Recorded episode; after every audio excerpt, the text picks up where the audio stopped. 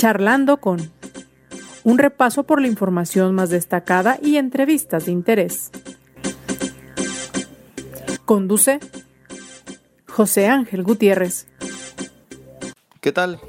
¿Cómo le va? Ya estamos aquí charlando con, como siempre le saluda a su servidor José Ángel Gutiérrez y con esta invitación a que nos acompañe durante los siguientes eh, minutos. Hoy pretendemos una evaluación, un balance del reciente proceso electoral en Jalisco. Y para ello estaremos charlando con el presidente del Instituto Electoral y de Participación Ciudadana, Guillermo Alcaraz eh, Cross. Este órgano electoral prácticamente concluye ya con todas las actividades administrativas en torno a la reciente elección. También otro tema que mantiene la atención y, por qué no decirlo, la preocupación principalmente en la zona metropolitana de Guadalajara, pero no se escapa de ello el resto del territorio, tanto estatal como nacional. La escasez de agua. En Guadalajara y su zona metropolitana eh, se han vivido meses complicados. ¿Dónde radica el verdadero problema? Pero sobre todo, ¿dónde están las opciones, las alternativas reales para salir de este círculo vicioso, que además ha sido cíclico y que por décadas se viene padeciendo. Bueno, platicaremos un poco al respecto con el presidente de la Sociedad Mexicana de Ingenieros, José Plasencia Casillas. Así que ya lo invito a que nos acompañe. Hoy la mañanera de López Obrador tuvo de todo. Entre que tuvo que salir a responder que ni siquiera estaba enterado y que apenas va enterando el presidente cuando le preguntaron si es cierto que viene un enroque en la Secretaría de Gobernación. Y es que hay quienes afirman que de darse esta salida de Olga Sánchez Cordero de la CEGOP, pues estaría dándose paso a Zoé Robledo como el nuevo secretario de Gobernación y que Hugo López Gatel pasaría a ser el titular del Instituto Mexicano del Seguro Social. López Obrador dijo no sé nada de eso, hasta me estoy enterando, es lo que comentaba en la mañanera. Salió a responder a quienes vienen advirtiendo que pues ya se bajó el ritmo en cuanto a la aplicación de la vacuna. Aseguró que no es la intención y que solamente se dio un retraso en la recepción de biológicos, pero que esto fue pues nada más eh, del momento, más se podrá superar para seguir avanzando en este ritmo que llevaba México en cuanto a la aplicación de la vacuna. Eso entre otros tantos temas y algunas loqueras de quienes de repente acuden a estas eh, ruedas de prensa diarias del presidente. Hay un reportero de un supuesto medio extranjero diciéndole que construya Tenochtitlan en donde sería aquel aeropuerto fallido de la Ciudad de México en Texcoco esas cosas extrañas que solamente en la mañanera pueden ocurrir. Solamente en la mañana, sin lugar a dudas. Le invito a que nos acompañe, pues entramos ya en materia. Prácticamente concluyendo el proceso electoral, al menos con todo lo que le corresponde al Instituto Electoral y de Participación Ciudadana del Estado de Jalisco. ¿Cuál es la evaluación? ¿Cuáles las conclusiones? ¿Qué experiencias? ¿Con qué anécdotas se quedan en este órgano electoral? Agradezco que nos acompañe Guillermo Alcaraz Cross, presidente del IEPC, el Instituto Electoral y de Participación Ciudadana. ¿Qué tal, presidente? ¿Cómo estás, José Ángel? Qué gusto saludarte. Igualmente, pues eh, concluyendo ya prácticamente todas las actividades que corresponden al, al instituto, ¿no? Claro que sí, mira, eh, el de hoy concluimos ya con la semana en la entrega de las constancias a quienes decidieron recogerlas personalmente en el instituto. Y bueno, estaremos entregando una más la semana que viene a Erika Ramírez, diputada eh, de representación proporcional por parte del Partido Verde Ecologista. Y el martes estaremos recibiendo a las dos presidencias que obtuvo Fuerza por México. Y hasta ahora no tenemos alguna otra solicitud, pero con eso básicamente concluiría la parte administrativa del proceso electoral. La parte administrativa eh, termina. ¿Y cuál es el balance que ustedes hacen? Mira, yo creo que ha sido un proceso peculiar desde el inicio, el marco de la pandemia, esta manera de trabajar a distancia, eh, campañas que atendieron de alguna manera en lo posible las medidas sanitarias y una jornada que eh, tuvo una participación moderada, pero que al final alcanza a legitimar a quienes ganaron y representan y gobiernan a partir de, de, la, de la calificación que hicimos de este proceso. Un proceso válido en virtud del cumplimiento de las reglas propias del proceso electoral. Y bueno, eh, esto que pasó en la costa sur, que viene a ser también algo inédito para Jalisco, ¿no? Eh, este, esta manera tan eh, poco apropiada de conducirse de algunas personas que enturbiaron de alguna manera este proceso, cosa que esperamos no vuelva a suceder en la historia democrática de este Estado. A toro pasado, eh, la elección y todo en torno a ella fue más o menos violento. Me refiero sobre todo eh, el día de la elección, más o menos violento de lo que ustedes esperaban. Mira, yo creo que no esperábamos que fuera violento. Había la atención puesta en un municipio que era Plan de los Dolores, que al final desarrolla una elección pacífica eh, con eh, un número inferior de casillas al esperado originalmente. Sin embargo, nunca esperamos que se fueran a dar estos brotes de violencia en la costa sur, lo que nos obligó a traer inclusive los cómputos hasta el Instituto Electoral y desintegrar de manera anticipada los consejos electorales que se instalaron en cada uno de estos municipios. No lo esperábamos, insisto, es lamentable, eh, creo que Jalisco no se merece eso que pasó y creo que no volverá a pasar. Creo que vamos a reflexionar, creo que vamos a poner atención todas, todos y que las autoridades haremos lo propio, por supuesto en la parte que nos corresponde a cada quien, para evitar que esto se dé nuevamente. En el caso particular de Gilotlán de los Dolores, bueno, podríamos eh, prever que esta historia continúe, porque ahí sí tendrá que venir tal vez, no sé, si desde la, el análisis de ustedes, hasta una posible nueva elección. Sí, de hecho, eh, lo que nosotros resolvimos en el tema de Gilotlán es que la elección goza de validez en virtud del cumplimiento de las reglas propias del proceso, pero que eh, al final, y en virtud de la falta de otras planillas participando, esta integración que ordena la propia Constitución no puede darse.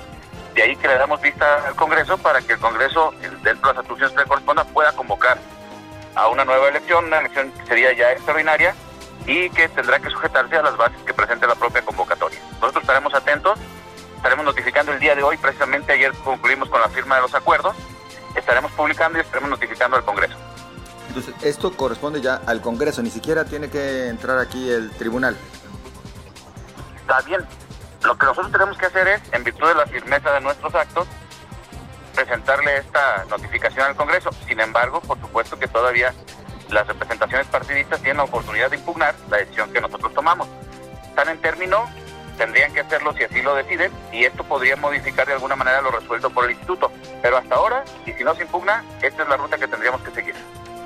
Guillermo Alcaraz, les tocó una elección atípica porque fue en medio de una pandemia. Bueno, la gente acudió a votar también eh, en medio de medidas especiales, pero para el instituto en muchos casos las sesiones de trabajo tuvieron que ser a distancia.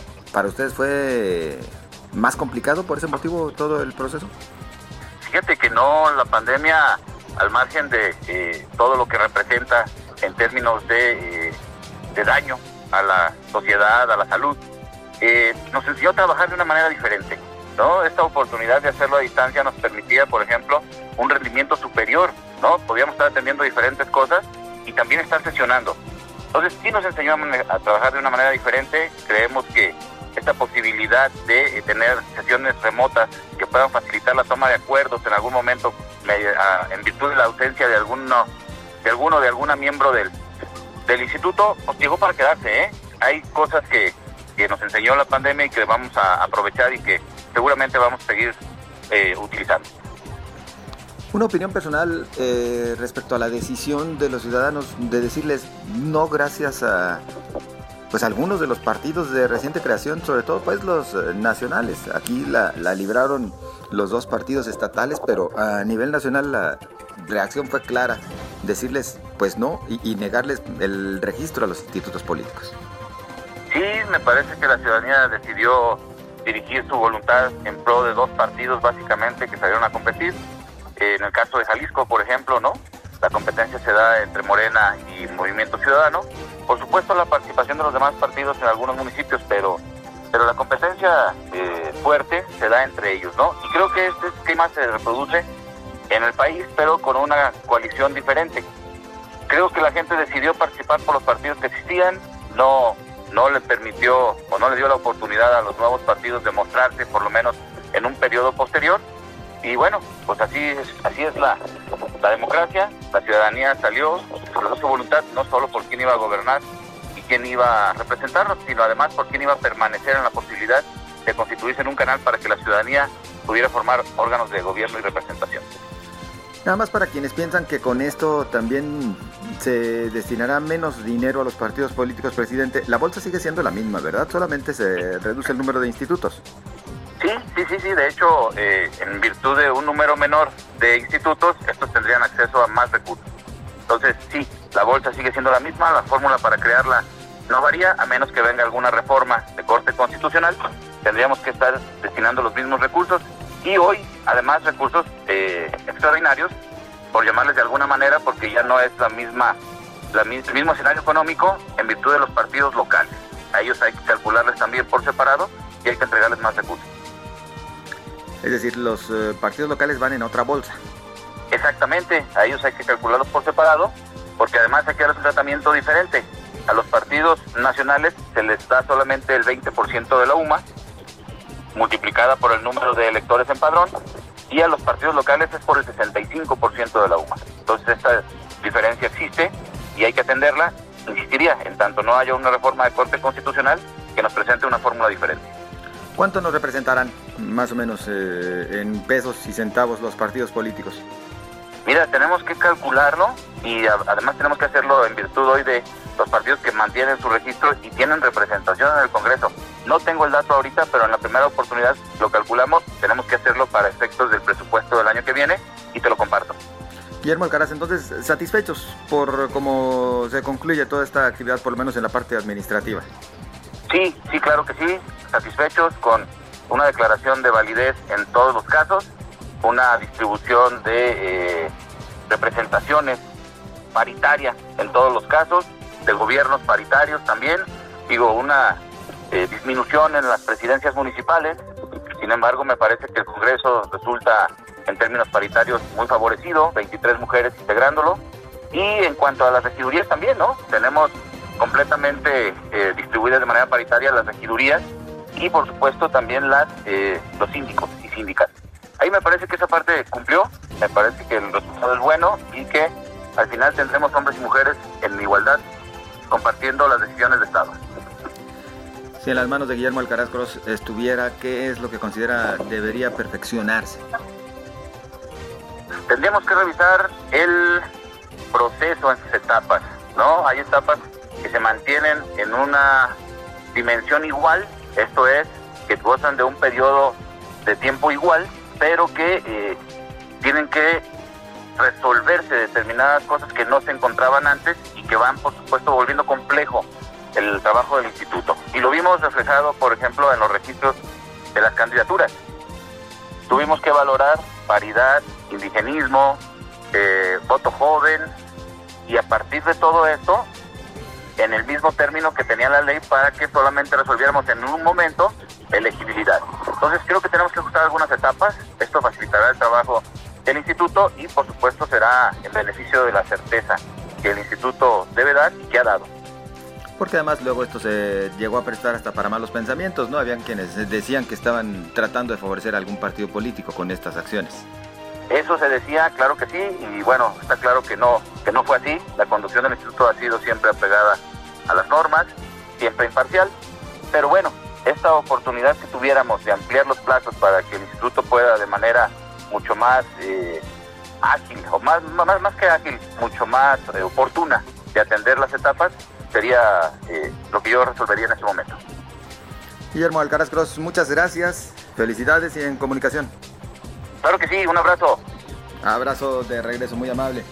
Pues es el presidente del Instituto Electoral de Participación Ciudadana del Estado de Jalisco, Guillermo Alcaraz Cross.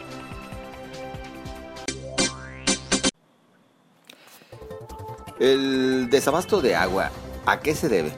Bueno, se nos ha dicho que existe una sequía y que esta podría prolongarse en México hasta dos años, eso sí por factores naturales. Pero ¿qué más sucede? Porque tenemos años, tenemos décadas, particularmente en la zona metropolitana de Guadalajara, hablando de la necesidad de más agua y casi sin traer una sola gota adicional con respecto a lo que ya se tiene, principalmente por lo correspondiente al lago de Chapala y otras eh, fuentes que por cierto también están en crisis en estos momentos. Saludo a José Plasencia, presidente de la Sociedad Mexicana de Ingenieros. ¿Qué tal, ingeniero? Muy buenas tardes. ¿Qué tal, José Ángel? Un saludo a todo tu auditorio. ¿Qué sucede? ¿Qué, es lo que eh, está pasando eh, y por qué no se puede avanzar? Bueno, ahora sí que aquí nos ocurrieron varias cosas, unas por negligencia, otras por eh, en lugar de tapatíos, por dejar pasar las oportunidades que hemos tenido. Y bueno, eh, principalmente es cierto que estamos en una sequía, ha llovido menos en los últimos años y eso provocó que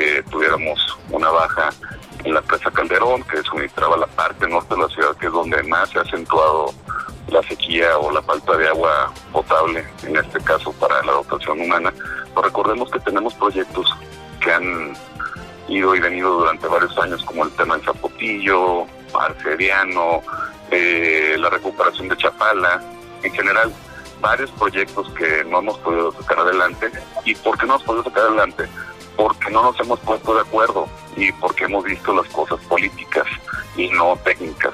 Recordemos que los gobernadores, el actual, el anterior, se han pronunciado cuando están en campaña en contra del zapotillo.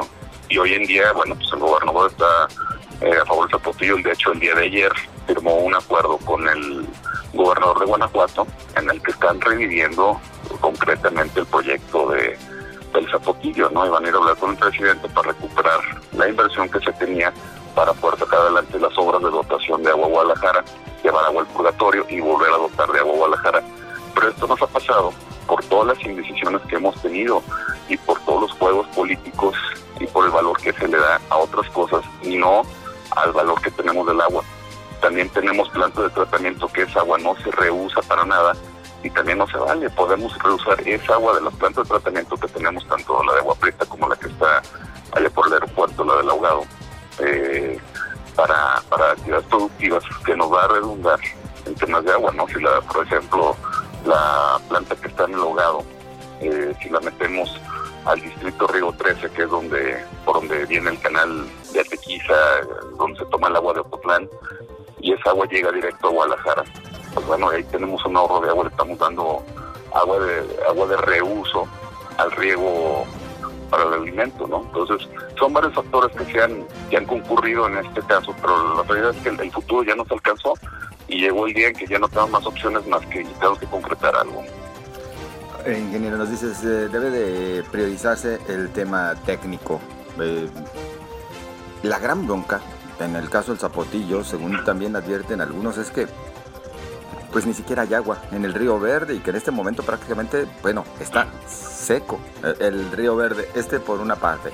Y por la otra, también en el tema político, que igualmente pesa, pues ha quedado clara la postura del presidente López Obrador de, no apostar por el zapotillo y por lo tanto se ve lejana esta posibilidad. Primero, bueno, ¿qué, es lo técnico que te mencionaba de, la sequía también en el verde?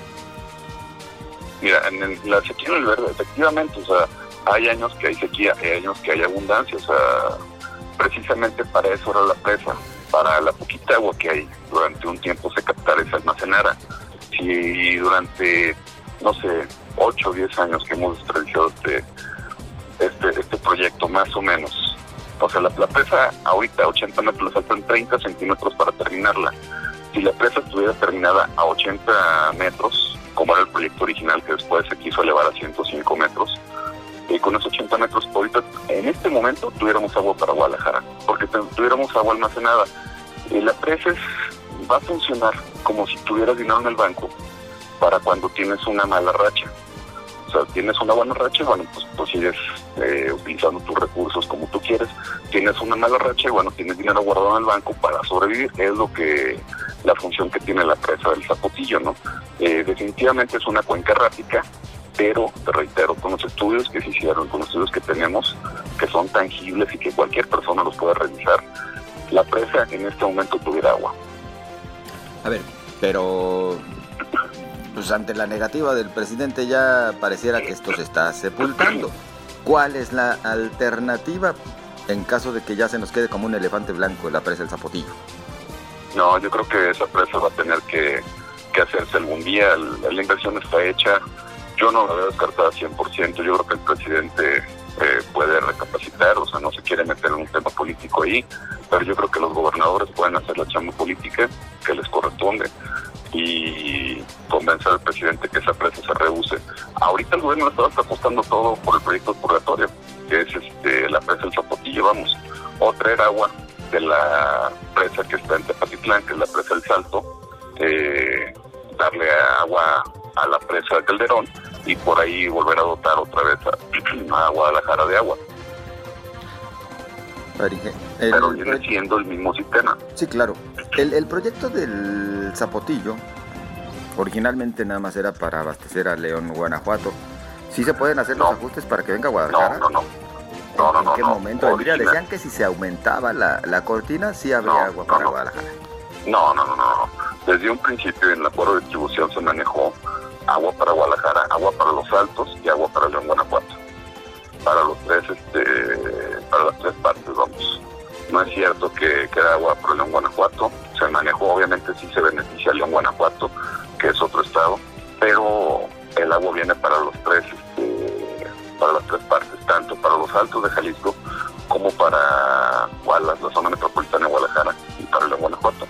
Además, aunado a esto, nos iban a mandar agua de León, Guanajuato a Chapala, agua ya limpia, agua tratada, también que nos servía para regenerar Chapala.